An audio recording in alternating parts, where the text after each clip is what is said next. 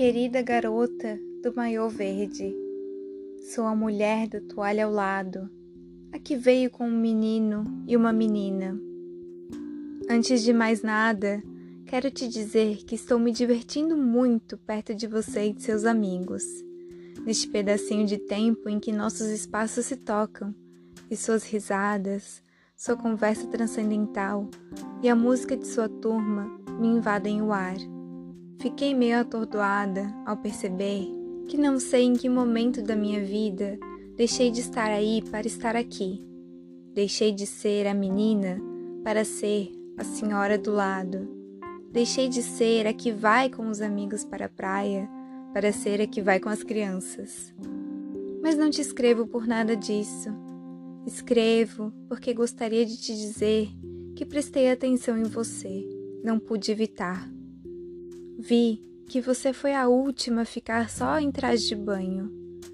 Vi você ficar atrás de todo o grupo, discretamente, e tirar a camiseta, quando acreditava que ninguém estava olhando. Mas eu estava. Não estava olhando para você, mas eu te vi. Vi você se sentar na toalha em uma postura cuidadosa, tapando o ventre com os braços. Vi você colocar o cabelo atrás da orelha, inclinando a cabeça para alcançá-la, talvez para não tirar os braços de sua estudadíssima posição casual. Vi você agoniada por não conseguir tapar tudo ao mesmo tempo, enquanto ia se afastando do grupo, tão discretamente como tinha feito antes para tirar a camiseta.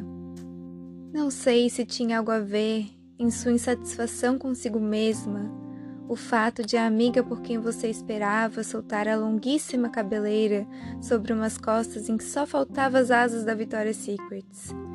E enquanto isso, você ali, olhando para o chão, procurando um esconderijo em si mesma, de si mesma.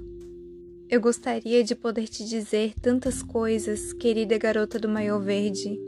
Talvez porque eu, antes de ser a mulher que vem com as crianças, já estive aí na sua toalha eu gostaria de poder te dizer que, na verdade, estive na sua toalha e na de sua amiga.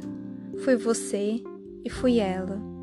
E agora não sou nenhuma das duas. Ou talvez ainda seja ambas. Assim, se pudesse voltar atrás, escolheria simplesmente curtir a vida em vez de me preocupar ou me vangloriar por coisas como em qual das duas toalhas a dela ou a sua, prefiro estar. Queria poder te dizer que vi que carrega um livro na bolsa e que qualquer ventre que agora tenha seus 16 anos provavelmente perderá a firmeza muito antes de você perder o juízo.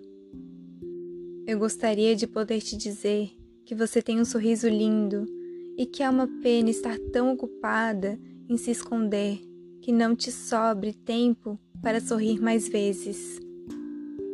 Eu gostaria de poder te dizer que esse corpo do qual você parece se envergonhar é belo, simplesmente por ser jovem.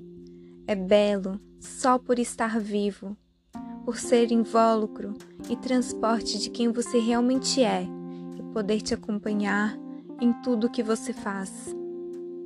Eu adoraria te dizer que gostaria que você se visse com os olhos de uma mulher de trinta e tantos, porque talvez então percebesse o muito que merece ser amada, inclusive por você mesma. Eu gostaria de poder te dizer que a pessoa que um dia te amar de verdade não amará a pessoa que você é apesar do seu corpo, e sim adorará o seu corpo. Cada curva, cada buraquinho, cada linha, cada pinta. Adorará o mapa, único e precioso que se desenha em seu corpo.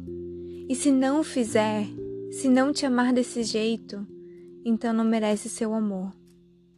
Eu gostaria de poder te dizer, e acredite, mas acredite mesmo, que você é perfeita do jeito que é, sublime em sua imperfeição. Mas, sabe de uma coisa? Estou aqui com a minha filha. É aquela do maior rosa a que está brincando no rio e se sujando de areia. Sua única preocupação hoje foi se a água estava muito fria. Não posso te dizer nada, querida garota do maiô verde, mas vou dizer tudo, tudo a ela.